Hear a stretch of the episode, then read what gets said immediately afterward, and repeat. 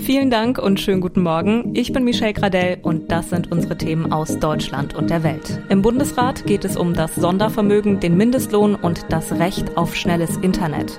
Neue Erkenntnisse nach Todesfahrt in Berlin und nach zehn Tagen Tankrabatt gibt es viel Kritik.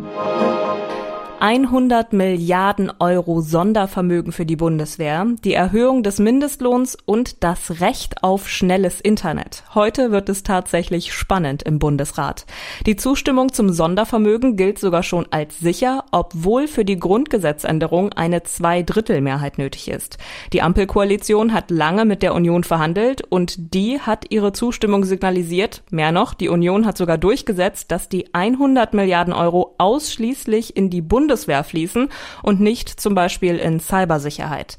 Das nächste große Thema ist der Mindestlohn. Ab Oktober soll es mindestens 12 Euro pro Stunde geben. Davon würden ungefähr 6 Millionen Menschen profitieren, so Arbeitsminister Hubertus Heil. Uli Reitinger berichtet aus Berlin.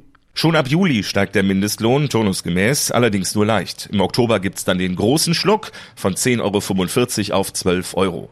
Für viele wird es der größte Lohnsprung ihres Lebens, sagt Arbeitsminister Heil und rechnet vor. Wer aktuell den Mindestlohn bekommt und brutto 1700 Euro im Monat verdient, der bekommt dann ab Oktober 400 Euro mehr. Normalerweise bestimmt eine unabhängige Kommission, um wie viel der Mindestlohn steigt.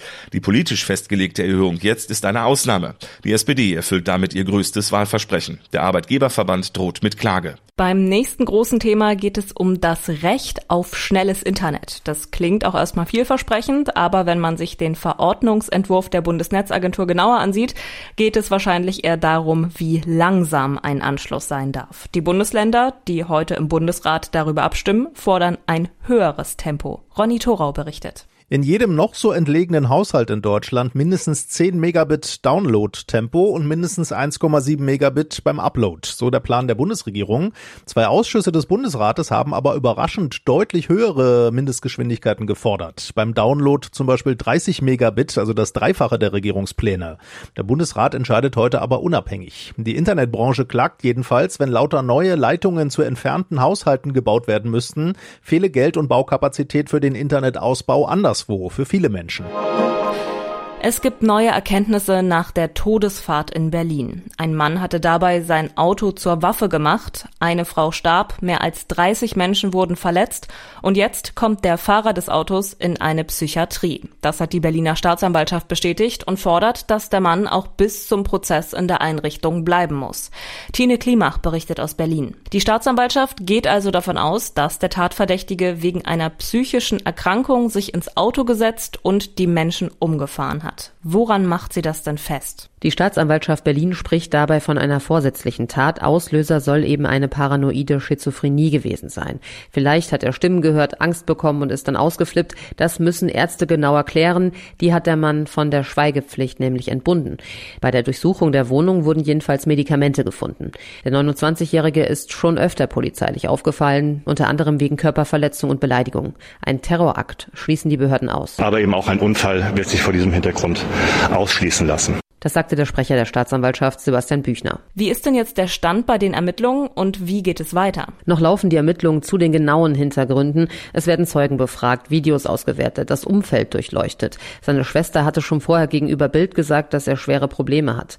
Die Staatsanwaltschaft sagt nämlich, dass er bewusst mit dem Auto in die zwei Menschengruppen gefahren ist. Erst an der Ecke Kudam Ranke Straße und dann auf der Tauentzienstraße in einer Gruppe von Schülern und Lehrern. Die Staatsanwaltschaft wirft ihm unter anderem einen Mord sowie sowie 31 Fälle von versuchtem Mord vor. Und nun müssen die Beweise dafür weiter gesammelt und ausgewertet werden. Bei der Tat kam eine Lehrerin ums Leben. Viele Schülerinnen und Schüler haben das mit angesehen oder sind auch sogar selbst verletzt worden. Wie geht es denn den Opfern? Schon gestern sind einige Eltern aus Hessen nach Berlin gereist, um ihre Kinder abzuholen. Aber was sie gesehen und erlitten haben, das wird noch lange in den Köpfen bleiben. Die Opfer, Angehörigen und Augenzeugen von der Kaulboch-Schule im hessischen Bad Arolsen werden von einem Team von Schulpsychologen betreut. Eine Schulpsychologin ist auch am Abend nach Berlin in das Hotel gefahren, in dem die Zehntklässler untergebracht waren, um sie zu betreuen. Sie werden natürlich auch weiter begleitet, um das traumatische Erlebnis zu überstehen.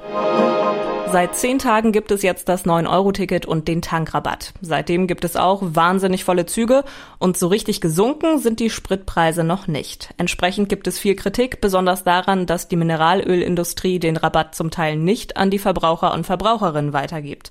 Manche fordern sogar, den dreimonatigen Tankrabatt vorzeitig wieder abzuschaffen.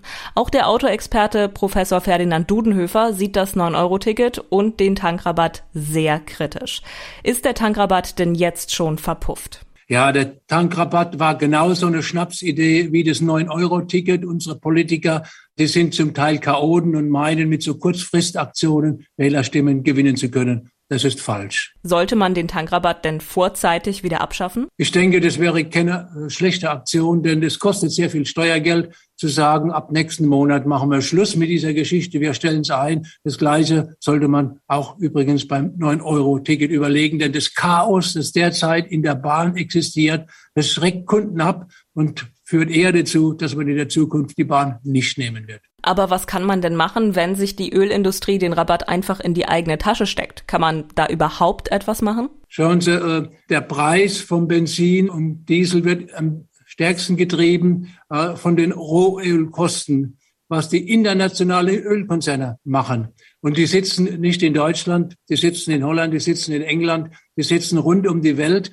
Wer heute Ölreserven hat, Ölquellen hat, der verdient sich eine goldene Nase und da ist der deutsche Fiskus Lichtjahre davon entfernt, die zu erreichen.